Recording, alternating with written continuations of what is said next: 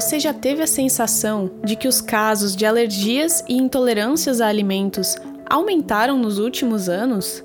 Parece que todo mundo tem alguma restrição na dieta. Infelizmente, é a pura verdade. Os casos realmente aumentaram e crescem cada vez mais. Abrimos nossos olhos para restrições alimentares e faz diferença ter a consciência de que essas condições existem. Porém, os casos diagnosticados são só a ponta do iceberg. Isso significa que 70 milhões de pessoas no mundo que são celíacas representam apenas a parte visível desta doença. Mas e a parte que não sabe? Suspeita-se que pode ser maior do que a gente imagina, e assim como intolerâncias e alergias alimentares, envolve muito mais do que apenas o diagnóstico.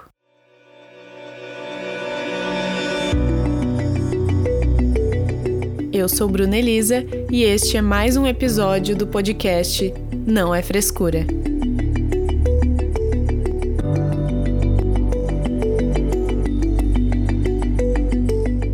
A restrição alimentar pode ser uma opção, como por exemplo quando alguém decide se tornar vegetariano ou vegano, restringindo sua dieta ao excluir a carne ou todos os alimentos de origem animal mas o foco deste projeto é discutir as restrições causadas por condições de saúde relacionadas a uma alergia, intolerância ou doença celíaca. Ou seja, quando restringir a dieta é a melhor ou a única opção da pessoa.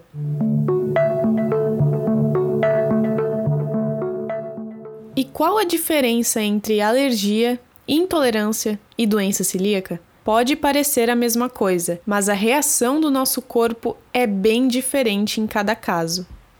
A principal diferença é se o alimento ativa ou não o nosso sistema imunológico. Em termos médicos, alergias alimentares e doença celíaca são as reações imunomediadas e as intolerâncias alimentares não imunomediadas. O termo imunomediada é porque envolve o sistema imunológico, onde estão presentes os anticorpos, também chamados de imunoglobulinas. São eles os responsáveis por lutar contra organismos invasores do nosso corpo, como as bactérias, os vírus e as toxinas. Existem cinco classes diferentes, mas vou focar em apenas dois: IgE e IgG.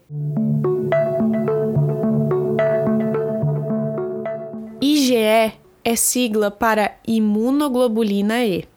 Esse é o anticorpo que aparece no sangue durante reações alérgicas. Então, se você tem alergia alimentar, seu organismo libera o IgE no seu sangue para te defender. Só que esse anticorpo vai entrar em ação, reagindo ao alimento como se fosse um invasor atacando seu organismo. É como um cenário de guerra. Imagine que seu corpo é um reinado e a sua refeição é o forasteiro. Seus soldados observam tudo que entra no reino e já sabem certinho como é a aparência dos seus inimigos mortais, que são os vírus, bactérias e toxinas. E quando digo mortais, eles sabem que realmente podem te levar à morte. Seus soldados podem se equivocar e interpretar o alimento como um desses inimigos e, sem tempo a perder, acionam os guerreiros, que no caso são os anticorpos IgE, e partem para o ataque. O problema é que seu organismo está criando uma reação exagerada. Ou seja, esse ataque ao alimento é uma resposta inadequada do seu sistema imunológico a uma substância que normalmente é inofensiva e pode produzir cólica, diarreia, urticárias, ou reações graves, como choque anafilático, no período de segundos ou até uma hora depois da exposição à substância. Seus anticorpos, seus guerreiros que agem de imediato, estão atacando inocentes, acreditando que são inimigos fatais. Só que este não é o único cenário. Você pode ter uma alergia tardia também conhecida como hipersensibilidade alimentar. Aqui, seus soldados são diferentes. São os anticorpos IgG, produzidos pelo nosso corpo com o objetivo de defender o organismo contra agentes infecciosos. A hipersensibilidade alimentar não necessariamente tem uma reação imediata. Geralmente é um processo lento, o que dificulta bastante a identificação do agente causador e pode machucar as paredes do intestino. O IgG tem papel muito importante pois neutraliza toxinas e protege seu corpo de infecções. Além disso, esses anticorpos têm uma memória ótima e permanecem em circulação na sua corrente sanguínea, te protegendo contra possíveis infecções futuras. Cerca de 75% dos anticorpos encontrados em nosso corpo são do tipo IgG. Agora que você já entendeu um pouco melhor como nossos soldados do sistema imunológico nos defendem, vou te explicar mais sobre outros aspectos da alergia alimentar que vão além dos anticorpos.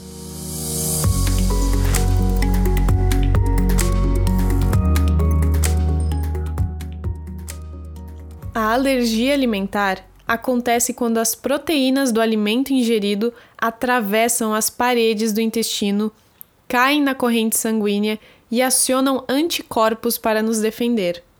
Essa fração do alimento pode ser o glúten, que é a proteína do trigo, a caseína, que é a proteína do leite, ou a proteína do amendoim, a proteína do camarão. Se nosso corpo interpretar o alimento como uma ameaça que precisa ser eliminada imediatamente, é o caso de uma alergia grave e rápida, que pode levar à anafilaxia.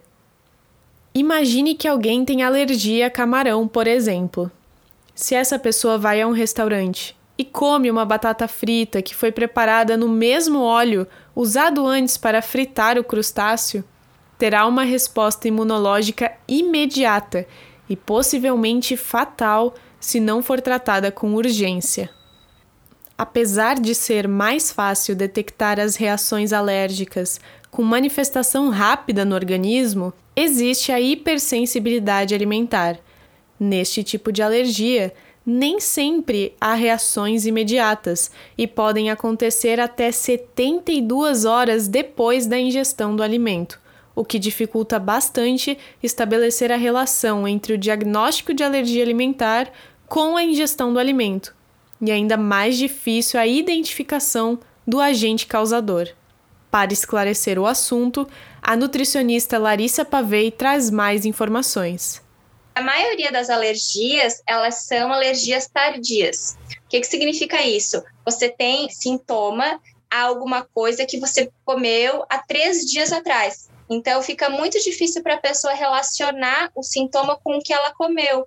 E aí, como ela não faz essa relação, ela acha que não tem nada a ver com a alimentação. Como essa alergia tardia, que é a mais comum, né? Essa que as pessoas demoram, é por conta disso, desse tempo entre o você o ingerir e o sintoma aparecer. Aí começa a machucar a parede do intestino, porque está comendo alimentos que o organismo não está sabendo lidar com aquilo. Vai é, aparecendo alguns sintomas que às vezes a pessoa dá importância, às vezes não, dependendo do nível de consciência corporal que a pessoa tem, ela acha que é normal, que não tem nada a ver. A rinite, por exemplo, que é um sintoma bem comum dentro do processo de alergia, a pessoa vai tratando de outras formas, vai buscando outros profissionais e vai tratando com medicamentos de outras formas e não também não relaciona.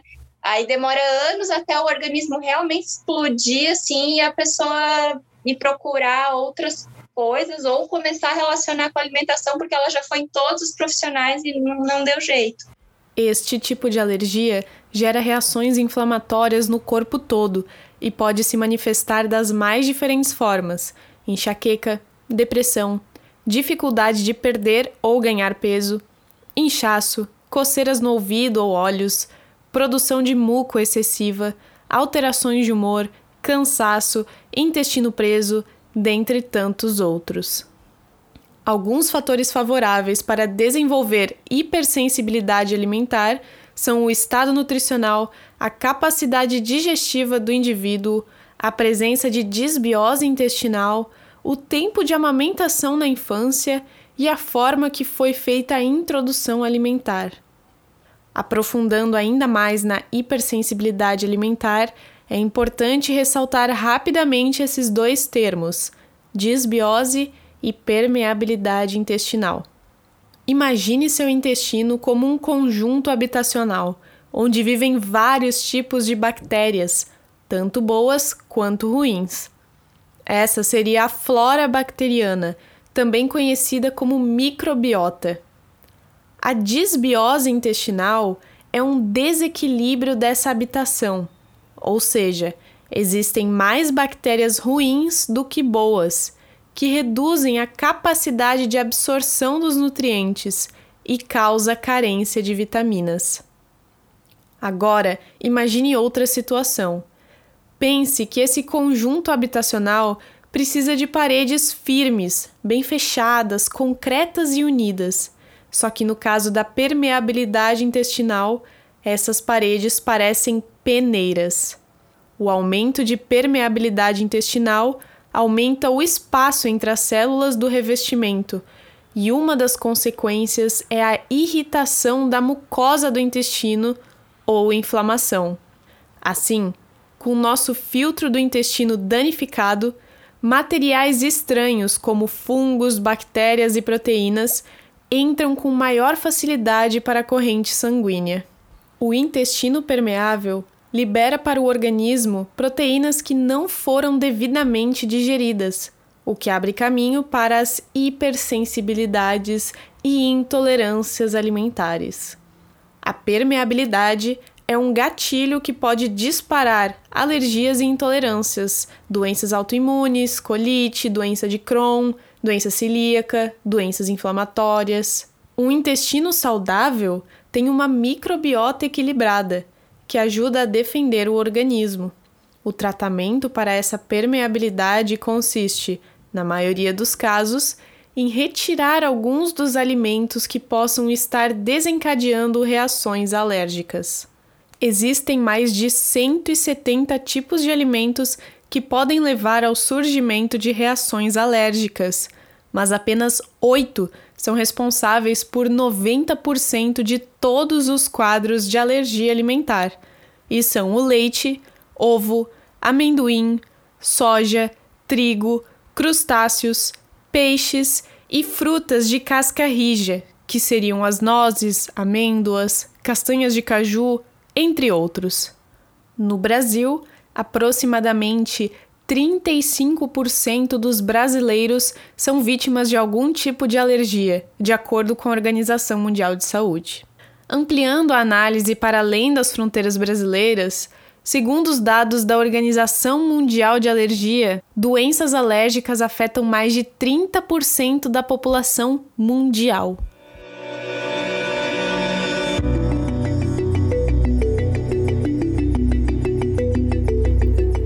A intolerância é diferente da alergia e ocorre quando não conseguimos digerir alguma parte do alimento, geralmente relacionada ao carboidrato. Essa incapacidade de digestão ocorre principalmente pela falta de enzimas em nosso organismo, e por causa disso, não conseguimos absorver um alimento de forma natural. A intolerância à lactose, por exemplo, é a dificuldade do intestino em absorver o carboidrato do leite. Cerca de 65% da população mundial adulta tem intolerância à lactose. Essa condição costuma estar associada a sintomas gastrointestinais, como por exemplo a diarreia ou a constipação, que é o intestino preso.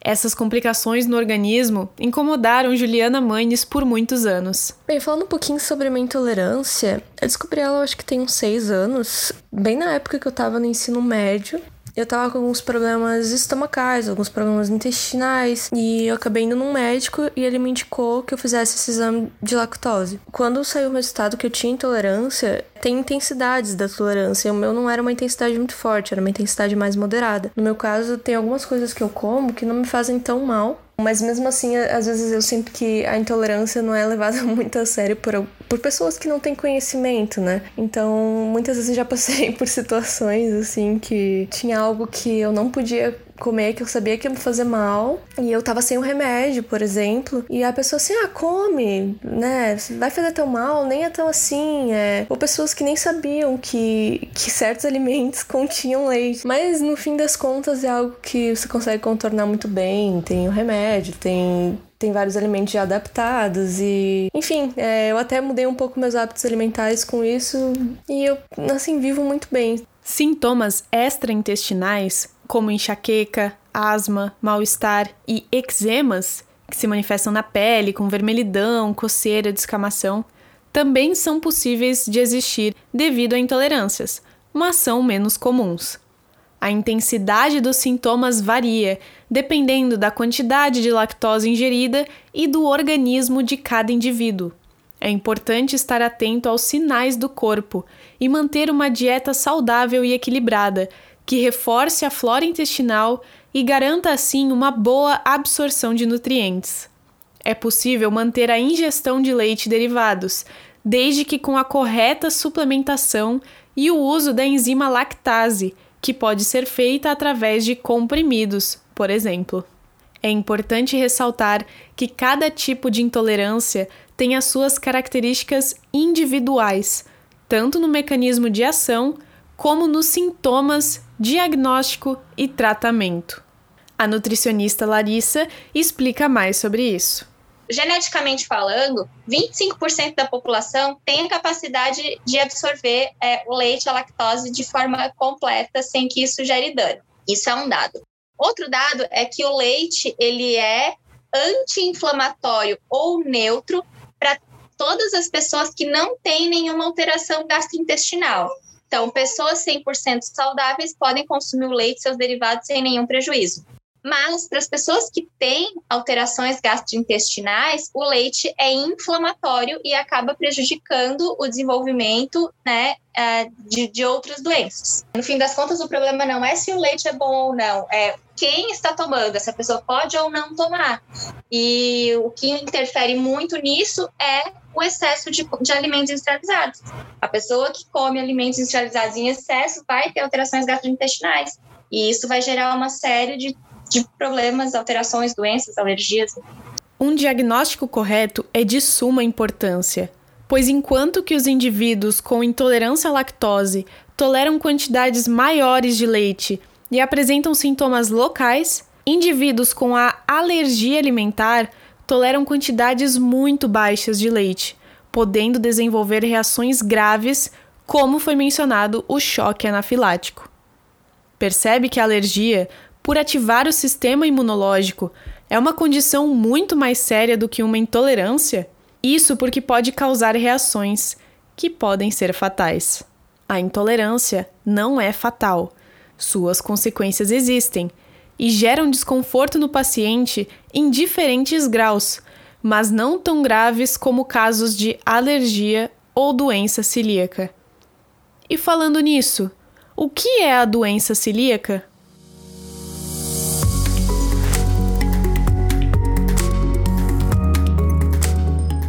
A doença celíaca é uma doença autoimune que leva seus anticorpos a atacar tecidos saudáveis do seu próprio corpo.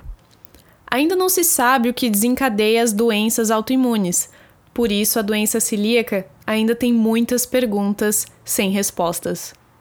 A doença celíaca lembra uma reação alérgica, pois também se trata de uma reação exagerada de seu sistema imunológico diante da ingestão de uma proteína, que é o glúten. Mas a doença celíaca é muito mais complexa do que uma alergia alimentar. O glúten, por exemplo, não é um alimento por si só, e sim uma combinação de proteínas. Se analisarmos o trigo, o centeio e a cevada na biologia, encontraremos o glúten no tecido que guarda os nutrientes desses grãos. A Laura Hadlich, de 21 anos, conversou comigo sobre a doença celíaca. Ela foi diagnosticada aos 12 anos e ainda assim considera um diagnóstico tardio. Durante a minha infância, eu sempre tive muita dor de cabeça e inchaço abdominal. Sempre que eu comia pão ou massas contendo trigo, eu sempre me queixava de, de enjoo, de náusea. Então, em 2012, minha mãe percebeu que eu estava abaixo da altura esperada. Isso chamou a atenção dela e me levou na endócrino pediatra. Durante o exame físico e pela história, ela logo suspeitou da doença celíaca. Então, ela solicitou alguns exames laboratoriais e a endoscopia então eu cheguei no diagnóstico da doença celíaca, mas eu percebi que o diagnóstico foi bem tardio para mim, porque durante toda a minha infância eu eu tive muitas dores que minha mãe me levava nos médicos e ninguém nunca descobria. Eu já tinha ido no neuro, já tinha ido no gastro, todos falavam a mesma coisa. Ela é criança, ela come muito doce e isso gera dor de cabeça dela. Depois que eu descobri a doença celíaca e comecei a fazer a dieta sem glúten, todos esses sintomas que eu tinha desapareceram. De acordo com a Organização Mundial de Saúde, cerca de 1% da população no mundo possui doença celíaca. Para você entender melhor essa estimativa, imagine que você está sentado em uma praça de alimentação de um shopping. Vamos estimar que possui em torno de 200 mesas de quatro lugares na praça. Hoje o shopping está lotado e todas as cadeiras estão ocupadas. Dessas 800 pessoas sentadas na praça de alimentação, provavelmente oito delas não poderão comer em nenhum dos restaurantes, pois oito delas teriam a doença celíaca, segundo as estimativas. 1% da população mundial é uma estimativa muito grande e é só a ponta do iceberg. Esta porcentagem pode ser maior, já que grande parte dos celíacos não sabem que tem essa condição ou recebem o diagnóstico errado, o que dificulta o levantamento de dados sobre a doença. No Brasil, por exemplo, também não há um número concreto de pacientes. Muitos sequer têm consciência de que portam a doença, segundo a Federação Nacional das Associações de Celíacos do Brasil. Mas as estimativas apontam que cerca de 2 milhões de brasileiros são celíacos. Dados de uma pesquisa da Universidade Federal de São Paulo, realizada em 2007, apontam que um a cada 214 brasileiros tem a doença. A grande quantidade de características clínicas da doença celíaca, que podem variar durante a vida do paciente, é um dos motivos que torna o diagnóstico tão difícil. Existem algumas informações populares equivocadas, como de que a doença celíaca aparece apenas na infância ou que os sintomas são apenas no intestino. Isso também dificulta o diagnóstico. É o caso de Rodrigo Rossi, que descobriu sensibilidade ao glúten apenas na idade adulta? Então, eu descobri em 2012, portanto eu tava com 40 anos. Eu já vinha sofrendo assim há muitos anos, sabe? Até que um dia, foi por acaso mesmo, um vizinho meu me convidou para ir degustar cerveja com ele. E aí tinha um médico lá, por sorte minha, tinha um médico lá. E aí ele veio me servir. Eu, eu notava que quando eu tomava, por exemplo, dois copos de, de né, de cerveja seguido, me dava dor de barriga. E aí comentei isso com ele, ele veio me servir de novo. Eu falei, não, é que eu não posso tomar dois seguidos assim que me dá cólica. Aí ele achou estranho, evoluímos na conversa. Para minha sorte, ele era médico, né? E aí ele sugeriu, perguntou se eu tinha feito exame. E eu ainda eu lembro que eu respondi: não, não sou alérgico a nada, não. Sempre comi de tudo, nunca nada me fez mal. Eu, por conta, resolvi suspender no fim de semana que eu não ia comer nada de glúten. Então eu ia ficar sem o pãozinho, sem tomar cerveja, das coisas que eu me lembrava que tinha glúten, né? Foi quando eu comecei a ler rótulo de, de, de produto e tentar me inteirar. Nesse fim de semana que eu parei de comer o pãozinho, não tomei a cerveja, eu assim foi a primeira vez na vida que eu tinha restringido algum tipo de alimento. Meu, na segunda-feira, assim, no domingo eu já era outra pessoa. Você me perguntou dos sintomas, né? O que eu sentia no momento do contato, assim, que eu ingeri o, o alimento um desconforto abdominal muito grande, uma cólica muito forte, que às vezes eu tinha que andar, pegava a, a agachar, assim, engatinhar, sabe? Uma sudorese incrível. Aí me despertava o pânico, porque eu começava a passar mal, né? Aquela dor insuportável, transpirando, uma tremedeira tremedeira, né? O corpo todo trêmulo. Então eu, eu sentia que algo não estava bem com a minha saúde e ficava com medo de morrer. Então isso começou a, acabou que despertou pânico em mim. Né? Apesar do consumo do trigo e de outros cereais ter um papel fundamental na história da humanidade, cada vez mais os seus componentes, como é o caso do glúten, estão associados a doenças.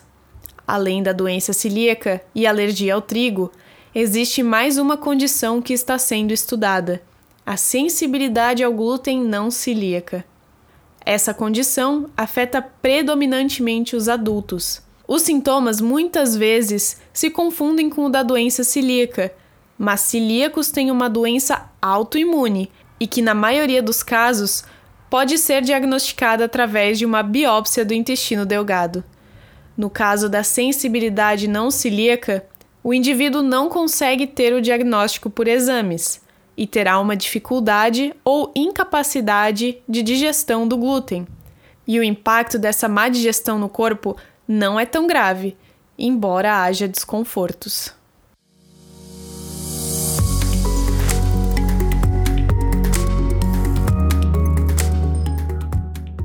Eu sempre falo assim que eu, eu acho que o meu grande desafio é mostrar para a pessoa que ela tem o um problema, porque ela não sabe que tem. Tratar é fácil, o problema é, é, é convencer a pessoa de que ela tem um problema. Quando há suspeita de restrição alimentar, recomenda-se acompanhamento médico com gastroenterologista e nutricionista. Dessa forma, será possível entender quais exames fazer com o objetivo de identificar qual sua condição além de te ajudar a entender corretamente seu organismo.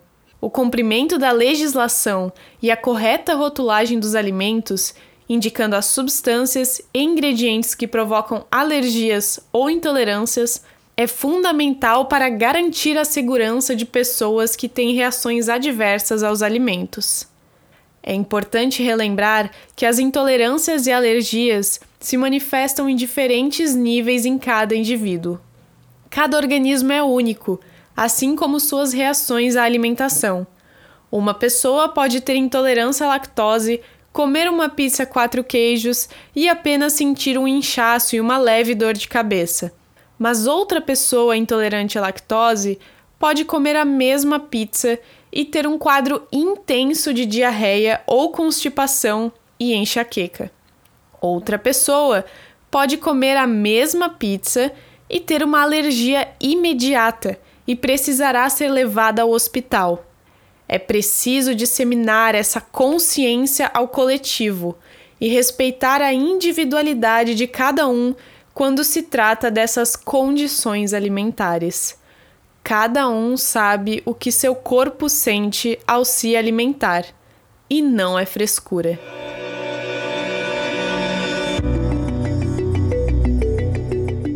Esse episódio vai ficando por aqui. Esse roteiro teve áudios de Juliana Manes, Larissa Pavei, Laura Hadlish, Rodrigo Rossi e da Biblioteca de Áudio do YouTube. Roteiro por Bruna Elisa Maier. Identidade visual por Fábio Doim. O podcast Não é Frescura é um trabalho de conclusão de curso de jornalismo da Universidade Federal de Santa Catarina, feito por Bruna Elisa Maier. Orientação da professora Daisy Vogel.